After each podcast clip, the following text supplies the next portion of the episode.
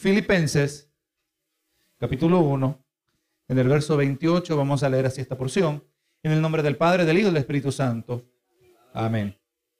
Y en nada intimidados por los que se oponen, para que, que para ellos ciertamente es indicio de perdición, mas para vosotros de salvación, y esto de Dios. Pues esta predicación está titulada Cuando se oponen. Usted sabe que es un componente común de nuestra naturaleza humana y como seres humanos en un sentido general, ninguno de nosotros quiere estar solo. De una manera u otra, que queremos pertenecer a algún grupo. ¿verdad? Muchas clases, cuando vemos que hay grupos de muchas clases de personas que están juntas, vemos que por lo general las personas se agrupan, buscan eh, estar con aquellos que tienen algo en común, ¿verdad que sí? Gloria a Jesús.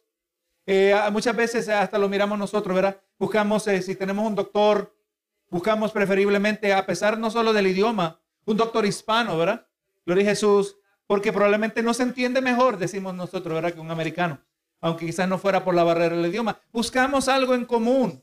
Pero le voy a decir que este, este deseo de buscar, de, de buscar tener algo en común con otros, el poder identificarnos con nosotros, puede llegar a un punto que deje de ser compatible con el Evangelio, donde el individuo pues tiene que escoger entre ser popular, ser aceptado y recibido, o a veces tendrá que escoger ser cristiano, ¿verdad? A veces no pueden ser las dos cosas al mismo tiempo.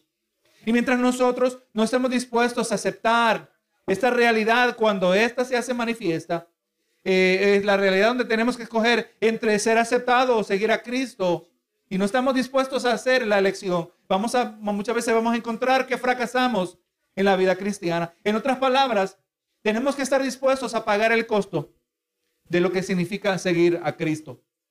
La fe cristiana es una que debe ser vivida en valentía, donde tenemos que estar dispuestos a experimentar las consecuencias de seguir a Cristo. Gloria a Dios dice Mateo 5:14, habla del papel que desempeña el creyente. Vosotros sois la luz del mundo. Una ciudad asentada sobre un monte no se puede esconder. Recuerda, hermano, el contexto en el cual nosotros vivimos. Vivimos en un mundo que existe, aleluya, y, el mundo bien se puede referir al planeta. Eh, gloria a Dios, el mundo, aleluya, como se usa generalmente en la Biblia, se refiere a un sistema espiritual que está en completa oposición a la verdad de Cristo, ¿verdad? Cuando hablamos de vivir en el mundo, cuando hablamos de irnos al mundo, gloria a Jesús, estamos en un mundo que está en oscuridad, un mundo que está en tinieblas, y nosotros resaltamos, sobresalimos, siendo la luz del mundo. Y la luz, ¿dónde se debe poner? aleluya, se debe poner sentada eh, sobre un monte, no se debe esconder. Pero Cristo lo dijo, no dijo, vosotros tenéis la luz del mundo, vosotros sois la luz del mundo. Cristo dijo, yo soy la luz del mundo mientras estoy aquí en la tierra. Pero vamos entendiendo que el momento que Cristo parte, nosotros somos la representación de Jesús. Cuando nos mira la gente, deben estar mirando, ¿verdad? Deben mirar una reflexión de Jesús. Ahora, hermano, los versos que están escogidos para hoy, podremos observar que el seguir el Evangelio de Jesucristo es un camino en medio del cual hemos de encontrar alguna forma de oposición. Vamos a mirar también que en la economía de Dios, el sufrir por Cristo constituye uno de los mayores privilegios que un creyente puede experimentar. Y gloria a Jesús. Y de último miraremos que este concedido privilegio de padecer por Él es uno que resulta en inesperada bendición. Hay áreas de la vida cristiana que nosotros no las hemos explorado.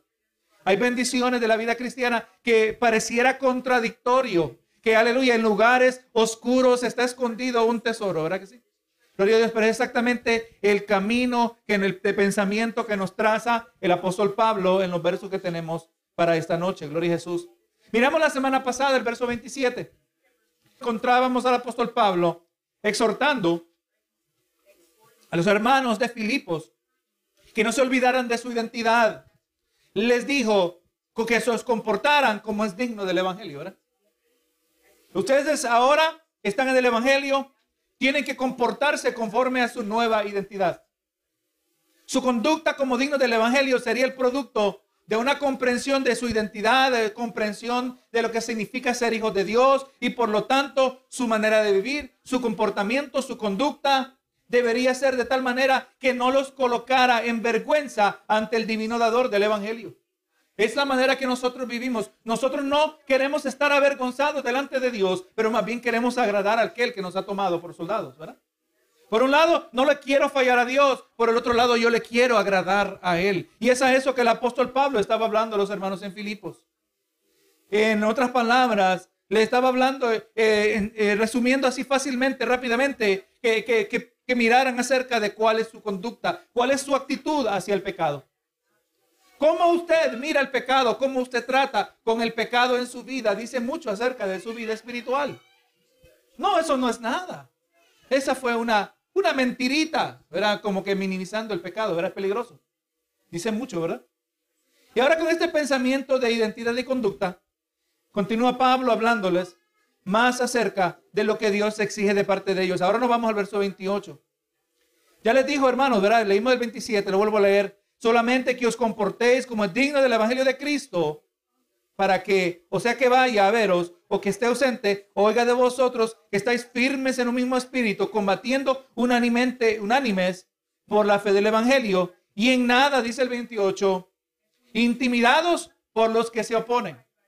Hablábamos la semana pasada que cuando nosotros eh, eh, declaramos nuestra lealtad a Jesucristo, que cuando nosotros hicimos una profesión de fe y eventualmente eh, había evidencia que había posesión de fe, de que genuinamente habíamos nacido de nuevo, porque recuerde, no todos los que profesan, no todos los que aceptan a Cristo verdaderamente han nacido de nuevo.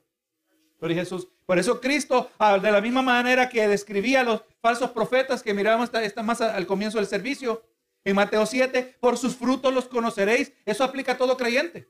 Usted va a conocer a un verdadero hijo de Dios basado en sus frutos. No basado en el palabrerío, sino basado en la manera que vive. Gloria a Jesús. Y ahora le dice a los hermanos, ¿verdad? Que están eh, combatiendo. El, ese es, hermano, el, término que debemos adoptar en nuestras mentes. Que nosotros no somos llamados a venir a Cristo y ahora hacer profesión de fe y nacer de nuevo, que es lo que Dios hace en nosotros. Y ahora ponemos el cruise control, el piloto automático, el acelerador. Poner el piloto automático y nos lleva a nuestra destinación. Aleluya y gloria a Dios. El Señor nos va a cuidar y nos ponemos el cinturón espiritual para no, aleluya, no estar en mucho peligro. Y llegamos y gloria a Dios. No, hermano, la vida cristiana no es así de pasiva. Pablo dice aquí, combatiendo unánimes. Para que seamos unánimes tiene, que haber, tiene que haber más que uno.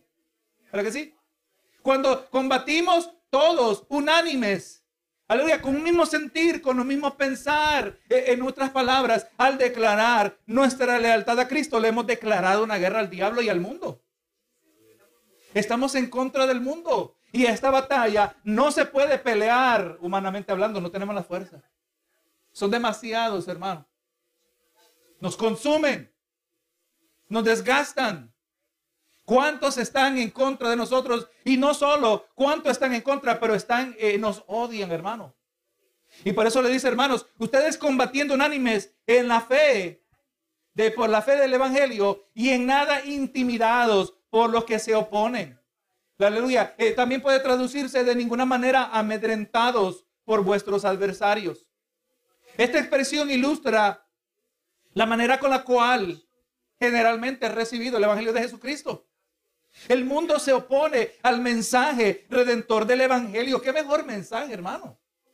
Que un mensaje de salvación, que un mensaje de esperanza, un mensaje de perdón, un mensaje de restauración, un mensaje también de sanidad. ¿Qué mejor mensaje? Pero el mundo odia el mensaje del Evangelio. Por cuanto no quieren abandonar la maldad, no quieren abandonar la práctica del pecado. Juan 7:7 Dice, no puede el mundo aborreceros a vosotros, mas a mí me aborrece porque yo testifico de él que sus obras son malas. A Jesús lo aborrecen. En otro lugar Jesús también dice, ¿verdad? Que si lo aborrecen a él, también nos van a aborrecer a nosotros. Por cuanto el discípulo no es mayor que su Señor. A él le aborrece. ¿Qué, qué idea, hermano? Y es más, en este domingo de resurrección nos ilustra cuánto odiaron a Jesús. Muy fascinante, ha estado hablando bastante acerca de Jordan Peterson, un psicólogo que lee la Biblia, no es cristiano. Pero es más filósofo que, psicólogo ahora lo que estoy entendiendo. Meditan mucho acerca de las profundidades que hay, que están proclamadas en la Biblia. Y dicen, no puede uno imaginar, dice, una historia más traumática, una historia más triste que la historia de la crucifixión de Jesucristo. Fue traicionado por sus amigos, abandonado por sus amigos. Su madre lo tuvo que entregar para ser sacrificado. Fue abandonado, fue traicionado, fue burlado. ¿Por qué? Porque quería hacer el bien. Es lo que está diciendo este hombre. Dios le está abriendo sus ojos. Más trágico no podría ser el escenario que se nos pinta. Y vamos mirando, hermano, aquí en la cruz hay una unión de varias corrientes que pareciera que no pudieran coexistir. Porque en el mismo lugar donde ah, vemos, aleluya, la gracia y la misericordia de Dios, estamos viendo la furia de Dios derramada. En Cristo, en su muerte, hay reconciliación. Y en la misma cruz estamos mirando la ira de Dios derramada sobre su Hijo. Una ira para que no fuera derramada sobre nosotros. Verdaderamente, hermano, a Cristo al mundo lo aborrece. Así también a nosotros. Esa es la, esa es la hostilidad, la enemistad, la posición que se encuentra en el corazón del hombre natural, como nos dice 2 de Corintios 4, 4, en los cuales el Dios de este siglo, hablando del maligno, cegó el entendimiento de los incrédulos para que no les resplandezca la luz del Evangelio de la gloria de Cristo, el cual es la imagen de Dios. Juan 3:20 dice, porque todo aquel que hace lo malo aborrece la luz y no viene a la luz para que sus obras no sean reprendidas. Hermano, póngase a pensar en el caso de, de, de los fariseos, de los líderes religiosos cuán cegados estaban ellos, cuán cerrados estaban en su postura, que viendo el poder sobrenatural del Salvador, mirando que hizo una de las máximas expresiones de su poder, ellos quizás no pudieron ver cuando Jesús paraba la tormenta. No pudieron ver a Jesús caminando sobre las aguas. No sabemos nosotros cuánto se divulgó eh, esos sucesos, ¿verdad? Cuánto se divulgaron esos sucesos. Pero ellos sabían que Lázaro había muerto y que había resucitado. Y, decía dentro de sí, parafraseando, este Lázaro no es de problema. Tenemos que volverlo a matar. En vez de preguntar, ¿con qué poder? En vez de preguntar, ¿habrá resucitado a otros? En vez de preguntar, ¿qué, qué otros milagros habrá hecho el Salvador? Para ver, para verificar su identidad. No, no, no. Ellos estaban decididos que su posición no la iban a abandonar. Estaban muy cómodos, estaban muy satisfechos en su pecado. Porque el que hace lo malo aborrece la luz. ¿Y qué diga la palabra? Que vosotros sois los del mundo. Va a haber oposición. En algunos casos será leve. No nos va, no nos va a traumatizar. En algunos casos, como va a seguir continuando, aleluya, será, gloria a Dios, intensa. Recuerda, la palabra nos dice que en los últimos tiempos, a causa de la maldad, el amor de muchos se enfriará. Donde había muchos amigos al Evangelio, no eran cristianos, pero por lo menos amigos. Ya esos amigos ya no existen. Por cuanto a Jesús lo aborrecieron, tampoco nos sorprendamos nosotros del mismo trato. Un mundo entero bajo, está bajo tinieblas. Y cuando nosotros iluminamos esta oscuridad viviendo y proclamando el Evangelio, no nos debemos sorprender cuando nos resistan. No se desanime, lo que le decía el apóstol Pablo no se amedrentéis, no, no se intimiden. Le dice y nos dice también a nosotros, nosotros que ahora somos la luz del mundo. No nos intimidemos, no nos amedrentemos. Cuando nos resistan, eso es lo que es de esperar. Pablo les anima a los hermanos que no se intimiden, que no se amedrenten, especialmente cuando viene la oposición. Mire lo que dice Mateo 10:34. Esto a que presentan a Jesús como un líder pacífico, como un líder que, que todo era tranquilidad. Mire, mire lo que dijo Jesús en Mateo 10:34. No penséis que he venido para traer paz a la tierra, pero no he venido para traer paz, sino espada, porque he venido para poner disensión división al hombre contra su padre, a la hija contra su madre, a la nuera contra su suegra, hablando de escoger a Cristo o escoger el favor de los hombres. Cuando el familiar está en contra de Cristo, esto va a producir oposición. Va a producir, o sea, hermano, Dios, la verdad no siempre produce unidad. Y en muchos, en muchos contextos, en muchos casos, produce división. Y el 36. Y los enemigos del hombre serán los de su casa. No se intimiden cuando combatiendo por la fe los resistan, cuando se opongan a ustedes, no se intimiden. Aun cuando los enemigos suyos sean los de, de tu misma casa, no te intimidas. Recuerda, hermano, eh, que aún lo, en el sentido físico ilustra lo que es real en lo espiritual. Usted, aleluya, no puede, la, la oscuridad no puede apagar la luz. La luz elimina la oscuridad, ¿verdad que sí? Y lo hemos dicho muchas veces. Usted puede llevar la luz de un cuarto a otro, pero usted no puede llevar la oscuridad de un lugar a otro. La oscuridad es simplemente la ausencia de la luz. Del momento que llega la luz, la oscuridad eh, es afectada, deja de ser. Si Dios es con nosotros, ¿quién contra nosotros? Si usted está con Cristo, usted está en la mayoría. Por lo tanto, no se intimide. Por lo tanto, no se amedrentre. No se vaya a amedrentar. No se vaya, aleluya, a intimidar. Cuando combatiendo por la fe encontramos enemistad hasta dentro de nuestra propia casa. Eh, no, no es exactamente lo que estaba diciendo Pablo en este contexto, pero obviamente tenemos que incluirlo. Las palabras de Jesús, que a veces los que se oponen son los que están en la casa. Pero yo estoy con Cristo. Yo estoy con la mayoría. Y cuanto más que nunca tenemos nosotros que sabernos aferrar a esta verdad. Porque va a haber momentos que usted va a estar solito por la causa de Cristo. Quisiéramos siempre estar en el contexto que estamos rodeados de los hermanos. Pero a veces estoy solito en el trabajo, yo soy la única luz. A veces soy el único en mi vecindario, en mi familia, en la tienda. Todo el mundo contra mí. Por mi testimonio, por mi proclamación. Pero yo no me voy a intimidar. Lo que le dice Pablo a los hermanos en Filipos y nos dice a nosotros también. Recuerde con quién estamos. Estamos combatiendo. Él está diciendo el apóstol Pablo, en nada eh, y en nada intimidados por los que se oponen, que para ellos ciertamente es indicio de perdición. Está diciendo, lo cual es señal de perdición para ellos. ¿Qué es lo que es señal de perdición? Su oposición al Evangelio. El hecho que se oponen o que impiden hasta la proclamación del Evangelio es un indicador de que sus lealtades están claramente designadas. Sabemos quiénes son. Ya sabemos quiénes son. Gloria a Jesús. No son hijos de Dios. Ahora Jesús nos dice de quién son hijos. Juan 8:44. Aquellos que se oponían a la proclamación que traía Jesús, vosotros sois de vuestro padre el diablo y los deseos de vuestro padre queréis hacer.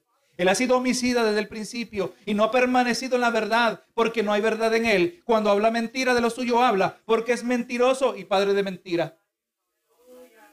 Hermano, este en esencia nos está diciendo a nosotros la palabra que nosotros hijos de Dios estamos en contra de los hijos del diablo. O mejor dicho, que los hijos del diablo están en contra de los hijos de Dios. Estamos contra el mundo. Bendito Jesús. Por eso el apóstol Pablo tiene sentido. No te intimides, obviamente, es una realidad que intimida.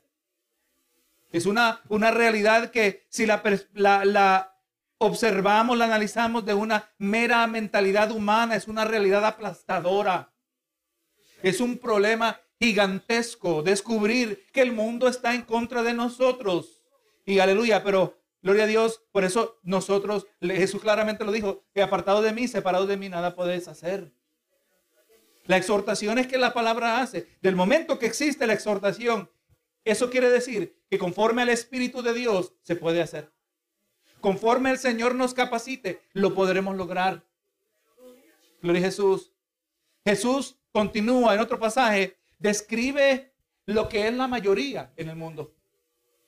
Describe el camino por el cual andan aquellos que se oponen al Evangelio, Mateo 7:13. Entrad por las puertas estrecha, porque ancha es la puerta y espacioso el camino que lleva a la perdición, y muchos son los que entran por ella, muchos. El camino que lleva a la perdición es amplio no requiere mucho esfuerzo para navegarlo. Benito Jesús, la mayoría, los hijos del diablo, los que se oponen al Evangelio. Usted va a ver mucha gente que uno dice, oye, mira, se ve una persona muy amigable el vecino, muy servicial. Pero empiece a hablarle, empiece a hablarle de su pecado y mira a ver cuán amable se vuelve el vecino. El compañero de trabajo es lleno de cortesía, pero del momento que usted le empieza a hablar de lo más importante en la vida del ser humano, usted se da cuenta de la oposición que está en el corazón. ¿Cómo te atreves tú a juzgarme? Dice el impío. Yo hago esto, yo no, no, yo no estoy juzgándote. La palabra te está juzgando. Hermano, es sorprendente. Usted mira a la gente tranquila, pero cuando usted escarba lo suficiente y lo lleva a la esencia de la vida con la proclamación del Evangelio, nos damos cuenta que están en oposición. Están en contra. Benito Jesús. Espacioso el camino que lleva a la perdición y muchos son los que entran por ella. Camino que al hombre le parece bueno y su final, su fin es un camino de muerte. Así vive la mayoría del mundo, ¿verdad que sí? Y lamentablemente, hermano, dentro de la iglesia hay muchas personas así también. que no? Aleluya, hay congregaciones, hermanos, que una grande mayoría están perdidos por diversas razones. Aleluya, la mayoría. Estamos aquí, hermano. Eh, aleluya, estamos haciendo números. Por cada cristiano fiel. ¿Habrán miles en contra? ¿O habrán millones en contra? Quizás valdría la pena explorar. Hermano, todo está en contra de nosotros. Pero gracias a Dios que nosotros no dependemos de la fuerza humana. Dependemos de Cristo. No te intimides. No te intimides, no te medentres. Gloria a Dios. Para vosotros, dice, de salvación y esto de Dios. O sea, el mismo evangelio condena al impío. Aleluya. Y salva al arrepentido. Aquello que para nosotros, aleluya, nos sirve de bendición. Nos sirve, aleluya, de alegría, de gozo, el producto, lo que produce en nuestros corazones ahora fértiles, nuestros corazones sensibles a la voz de Dios. Entre más aprendemos de Dios, más bendecidos, más fortalecidos somos. No se acaban las pruebas, no se eliminan las pruebas, pero más fuerza nos da el Señor en medio de las pruebas. Más sentimos cercano a Dios y si somos honestos, más cercanos sentimos a Dios en medio de las pruebas que en los momentos de calma. Perito Jesús. El mismo evangelio que a nosotros nos sirve de bendición es el que sirve de tropiezo a los que se pierden. El que se opone al Evangelio da evidencia de su perdición, pero el que sufre hostilidad del impío, de la mano del impío por causa del Evangelio, da evidencia de su salvación. O sea que cuando el impío le trae problemas al creyente, muestra que está perdido. Muestra que está rumbo a la perdición. Y hermano, y es y son son dignos de nuestras oraciones. Pobres de ellos que se pierden. Pobre del impío que está cosechando, cosechando, cosechando para su propia destrucción. Continuamente así viven. Todos los días acumulando juicios sobre sus vidas. Y, y aleluya, su oposición al Evangelio es simplemente un síntoma natural de alguien que está rumbo a la destrucción. Nosotros, por ellos, muestran que van para la perdición. Pero cuando el cristiano sufre por mano del impío, y está dispuesto a sufrir, esta es evidencia de su salvación. Un dato que es confirmado ahora en el siguiente verso. El siguiente verso, hermanos, uno, que existe en directa oposición al falso evangelio popular de hoy y afirma una realidad que choca contra nuestra naturaleza humana. Verdaderamente quisiéramos, si fuéramos sinceros, el verso 29 no existiera, humanamente hablando. Dice, porque a vosotros es concedido por causa de Cristo. Porque a vosotros es concedido por amor a Cristo, también se puede decir. Aquí, en esta primera parte del verso, el, apóstol nos formula ahora la manera que tenemos que pensar. Nos presenta la, eh, la idea que debe existir en nuestras mentes a causa de Cristo, por amor de Cristo, se nos concede. Ahora mire la palabra que se utiliza allí, ¿verdad? Ya que entendemos cómo en la palabra, hemos estado mirando que la palabra es inspirada por Dios, Dios no usa cualquier palabrita eh, casualmente. Cada palabra está cuidadosamente colocada y aquí dice, se nos ha concedido. Tradicionalmente nosotros asociamos el concepto de conceder con la idea de otorgar de un bien o o hacer partícipe de un privilegio, ¿verdad? Por lo general, conceder es algo positivo, algo beneficial. Dice, por lo, porque a vosotros es concedido a causa de Cristo, no solo que creáis en Él. Y esto es muy cierto. Es un inmenso privilegio que el creyente posee de poder creer en Dios. Es una inmesurable concesión que al poder creer en Él, ahora podemos ser hijos de Dios. No somos, sentimos, debemos sentirnos continuamente privilegiados de ser hijos de Dios. Yo, yo, yo miro a la gente en la calle, hermano. Yo miro, quizás puedo ver un borracho, puedo ver un drogadicto y digo, Señor, yo pudiera ser esa persona. Yo pudiera ser ese borracho. Yo pudiera ser este que está perdido en el materialismo. Por tu gracia, por tu misericordia, no lo soy. Tú me has guardado, no porque soy mejor, no soy mejor, soy igual. Por tu misericordia se me ha dado el privilegio de ser hijo de Dios. Me siento altamente privilegiado que tengo acceso a la verdad, que mi paladar espiritual gusta continuamente de las verdades reveladas que vienen de parte del cielo. Somos altamente privilegiados. Miren con lo que dijo Primera de Juan, el apóstol Juan en Primera de Juan 3.1. Mirad cuál amor nos ha dado el Padre. Vamos a decirlo en términos simples y de hoy. Mira qué grandote el amor de Dios. Mirad cuál amor nos ha dado el Padre para que seamos llamados hijos de Dios. Qué tremenda expresión de amor. Por esto el mundo no nos conoce porque no le conoció a Él. Vamos mirando aquí, ¿verdad? Que entre más, y es más, usted lo va a descubrir, que entre más usted se acerca al Padre Celestial, entre más usted se acerca a Dios, más difícil se nos hace identificarnos con el mundo. Oh, tú eres un aburrido. ¿No quieres ir a la fiesta? Si no vamos a hacer nada malo. Bueno, no, quizás no vamos a hacer nada malo, pero no vamos a hacer nada bueno tampoco. Todo lo que hacemos lo tenemos que hacer para la gloria de Dios, ¿verdad que sí? Yo no quiero, el, mismo apóstol Pablo decía eso. Que en su actual condición, él sabía que porque Dios le iba a fortalecer la suministración del Espíritu. Y por vuestras oraciones, hermanos, dice el apóstol Pablo, yo sé que de aquí esto yo no voy a salir avergonzado.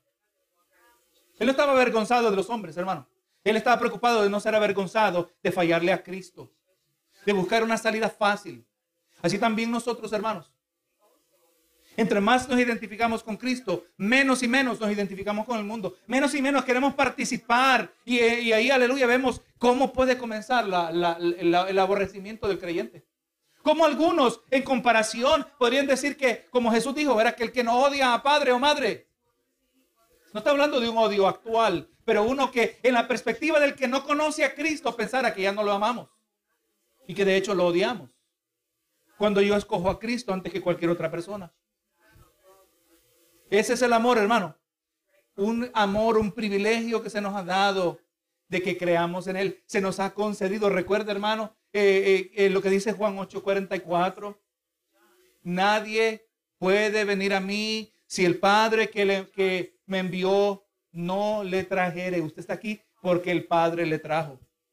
Usted está aquí porque Dios en su sabiduría, el Espíritu Santo, ha ido removiendo todos los obstáculos para que nuestros duros corazones se vuelvan sensibles a la palabra del Señor. En algunos contextos, algunos de nosotros, el Señor nos ha tenido que arrastrar por el piso y nos ha tenido que humillar como un acto de misericordia. Porque si me deja en la prosperidad terrenal, yo no me voy a acordar de Él y voy a irme a la perdición. No pareciera que hubiera misericordia allí, ¿verdad? Pero sí la misericordia de Dios. Cuando Dios azota al incrédulo, tratando de magullar su corazón, de suavizarlo, el corazón de piedra que se convierte en un corazón de carne. Nadie puede venir a mí si el Padre que me envió no le trajere. Es un privilegio que Dios nos ha dado. A vosotros aleluya, a vosotros os es concedido por causa de Cristo, a causa de Cristo, no solo que creáis en Él. Hermano, somos, somos altamente privilegiados en haber encontrado la luz de la salvación por medio de Cristo Jesús y que Él nos ha concedido creer en Él. El pastor Hendrickson escribió, creer en Cristo, es decir, reposar en Él, es el abandonarse en su tierno corazón y depender de su obra mediadora. Ahora Cristo se pone en medio, hermanos. Ahora cada vez que yo tengo un problema, yo creo en Cristo. El privilegio de creer en Cristo es que Cristo está en medio. Y cuando yo oro, yo oro en el nombre de Jesús. Y cuando yo oro, yo pido, no pido basado en mis virtudes, no pido basado en mi buen comportamiento. Yo pido eh, basado en la perfecta conducta del Señor Jesús. Su vida es acreditada a mi cuenta y mi pecado fue acreditado a la cuenta de Él. Hermano, aquí no salimos perdiendo, solo salimos ganando. Y cuando oramos en el nombre de Jesús, cuando oramos para la gloria de Jesús, cuando pedimos conforme a su voluntad, Dios nos oye. Qué privilegio de tener un mediador entre Dios y los hombres, ¿verdad?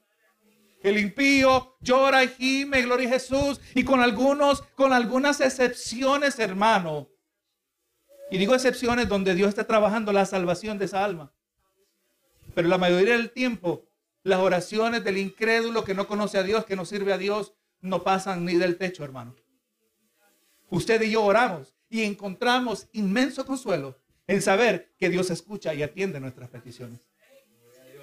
Aunque Él no necesariamente las va a contestar como nosotros queramos, que muchas veces Él lo hace, hermano. Pero yo saber que hay alguien que me está escuchando. Recuerde que a veces uno se se, acopla de una mentalidad de víctima. Nadie está orando por mí. Mentira. Cristo está orando por ti. Siempre hay alguien orando por ti. Sea que haya alguien en la tierra que estés correcto, que nadie está orando por ti, aunque yo no puedo leer la mente de todas las personas ni de ninguna. Así que yo no puedo decir que nadie está orando por mí, pero aunque ese fuera el caso, Jesús dice que está sentado a la diestra del Padre intercediendo por nosotros. ¿Qué mejor mediador? ¿Qué mejor intercesor? Que aquel que se interpone por nosotros. Es más, la palabra dice que el Espíritu Santo gime por nosotros con gemidos indecibles. Dios obra a favor de nosotros. Qué privilegio, hermano. Todo esto para enfatizar. Qué privilegio, ¿verdad? Que tenemos en Cristo. Se nos ha concedido que no solo queramos en Él, pero que también padezcáis por Él. Esa es la parte que quizás no quisiéramos que estuviera allí, humanamente hablando. Este también es el privilegio del creyente. El privilegio de poder identificarse con su Salvador por medio de los padecimientos. Quizás dirá alguno, yo no, yo no necesito identificarme con mi Salvador en esa área. Yo estoy bastante contento así con Cristo ahora, con saber que me perdonó, con saber que me va a ayudar, con saber que, que voy camino al cielo. Yo no necesito más. Yo no necesito experiencias adicionales. Obviamente Dios va a decir, no, no, yo creo que sí las necesitas. Aquí está en la palabra. Mire lo que dice Hechos 5:41. Se nos ilustra aquí. Este es el corazón de los apóstoles. Después de que los arrestaron por proclamar el Evangelio, después de que los azotaron, después de que los encarcelaron y ahora saliendo libres, Hechos 5:41 dice, y ellos salieron de la presencia del concilio, gozosos de haber sido tenidos por dignos de padecer afrenta por causa del nombre de Jesús, por causa del nombre. Eso es algo que nosotros en nuestra vida cristiana, en una vida cristiana sumamente cómoda, y no le estoy diciendo, hermano, que evite la comodidad. No le estoy diciendo, hermano, que no busque la comodidad. Ya, porque somos cristianos y porque tenemos una cierta actitud hacia el padecimiento, no quiere decir que ahora ya no vamos a tener aire acondicionado y que solo vamos a andar en bicicleta o a pie. O que vamos a andar vestidos de manera andrajosa. O que vamos a comer poco. O vamos a comer comida sin sabor. No, no, no, no es eso. No es eso que estamos refiriéndonos. Pero que aunque buscando la comodidad, que eso es lo que Dios provee para sus hijos, pero hay momentos que va a haber incomodidad. Pero cuando es en el nombre de Cristo, no la rechacemos. No huyamos de ella. Porque allí vamos mirando, ahí está el privilegio. Eh, está, eh, eh, está registrado en el verso que leímos. Ellos estaban gozosos. ¿Usted ve cómo está entretejida la palabra? El apóstol Pablo está padeciendo en la cárcel. Está a las 24 horas encadenado a un soldado. El hombre no tiene privacidad, no tiene ni la libertad de moverse como él quisiera. Él quisiera estar con los hermanos. Usted lo ve en las cartas de Pablo. Leíamos el comienzo esta mañana, eh, el libro de los Romanos, donde él escribía, hermano, quisiera estar con ustedes para hacerlos partícipes de algún don, de algún bien. Quiero ser de bendición. Quiero bendecir y ser bendecido con la comunión con ustedes. ¿Usted no cree que el hermano quiere ver a los filipenses cara a cara? Les he escrito con emoción, lo mejor posible, en palabras escritas, hermano. Yo doy gracias por ustedes. Yo me regocijo pensando, yo me siento gozoso pensando en ustedes. ¿Usted no cree que va a querer estar con los hermanos y no abandonado ahí en una prisión?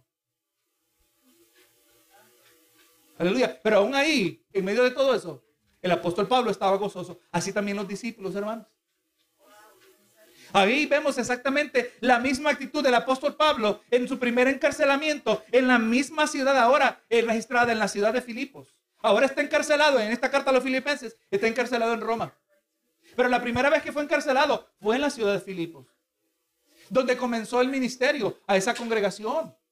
Y Pablo y Silas, usted ya conoce la historia. Después de haber sido latigados, a la medianoche cantaban himnos, estaban llenos de gozo. ¿Qué es lo que moldea el corazón de un siervo, una sierva de Dios? Que donde debería estar desanimado, destrozado, sentirse marginado, aleluya, ahí está una bendición secreta que está escondida.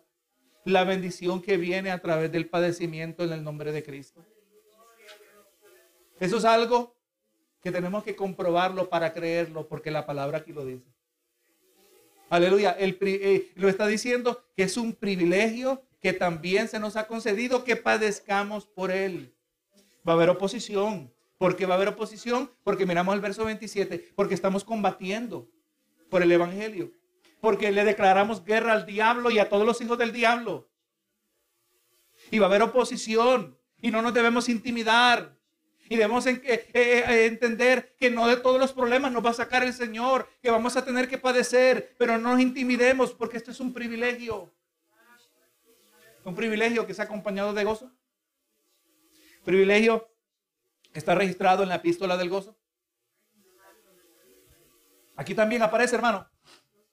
Otra vez se nos reestablece la conexión entre el padecer por Cristo y el gozo del Señor. Este no es el único lugar donde se nos presenta la relación entre los padecimientos o los que son una clase de prueba, ¿verdad? Eso es lo que es, el padecimiento es una prueba. Y yo también el gozo. Santiago 1.2 dice, hermanos míos, tened por sumo gozo cuando os halléis en diversas pruebas.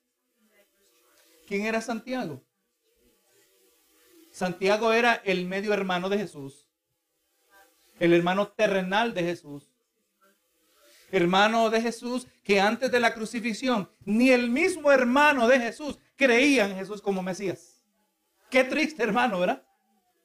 Que Jesús siendo el Salvador del mundo, ni sus propios hermanos creían en él. Pero vemos, hermano, que ahora Cristo resucitado, ahí sí creyeron. Y vemos que Santiago, el medio hermano de Jesús, se convirtió en el principal líder en Jerusalén. Hubo un cambio, hermano. Y por eso Pablo, eh, Santiago está diciendo, hermanos míos, tengan por sumo gozo concédanse experimentar el gozo del Señor. Cuando se miren en pruebas y usted está mirando las pruebas que vienen a su vida. Y usted está mirando que las pruebas vienen por su obediencia al Evangelio. Mire, mire el problema que tengo, que es que en el trabajo todo el mundo está mintiendo. Yo no puedo mentir. Y si yo miento para pertenecer al grupo, es posible que pierda mi trabajo. Qué tremendo dilema porque necesitamos las entradas en mi casa. Ese es un padecer por el nombre de Cristo. Pero la actitud nuestra no es, ¿y qué voy a hacer? ¿Qué vamos a hacer? No, no, no. Nos vamos a gozar en Cristo. Porque Dios está en control.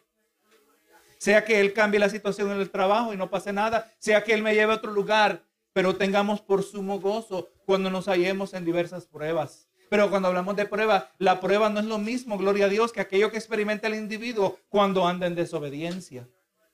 La prueba, de acuerdo al apóstol Pedro, es aquella que viene, gloria a Dios, cuando en nosotros hay una fe genuina. Nuestra fe, que es mucho más preciosa que el oro, tiene que ser pasada por el fuego. O sea, estamos hablando del creyente que anda en obediencia. El gozo, hermano, nace de podernos identificar con Cristo. Y nuestro amor y que nuestro amor por Él se profundice al poder comprender la manera, de una manera íntima y personal, lo que nuestro amado Salvador padeció por nosotros. Señor, ¿esto es lo que se siente sufrir por amor? Yo sé que lo que yo estoy sufriendo no es sin ni siquiera una diminuta fracción de lo que tú padeciste por mí. Verdaderamente, Señor, tú me amas es un privilegio. El sufrimiento, vamos a mirar, tiene unos cuantos beneficios.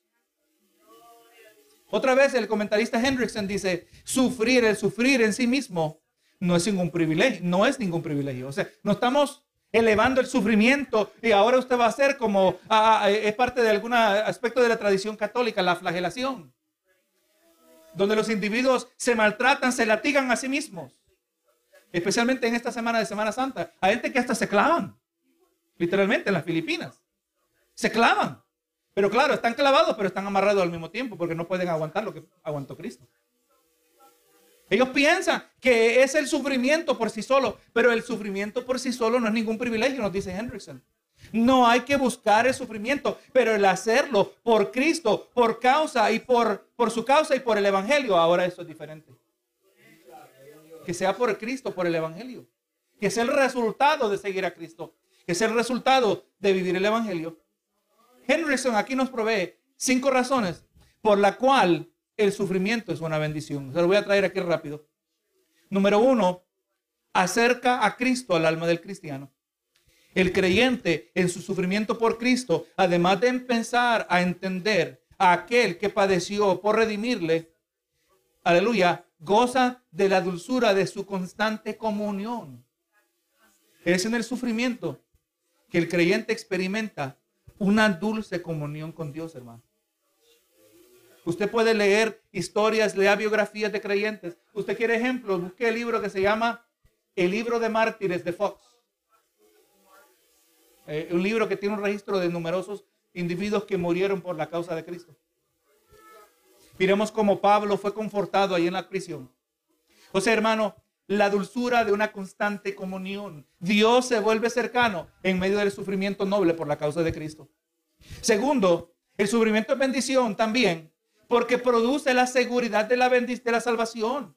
La convicción de que el Espíritu de gloria, el Espíritu de Dios reposa sobre el que le sufre. Cuando usted mira que el Señor le está dando fortaleza, que el Señor le está dando paz en medio de su aflicción. Usted le dice, verdaderamente yo soy un hijo de Dios.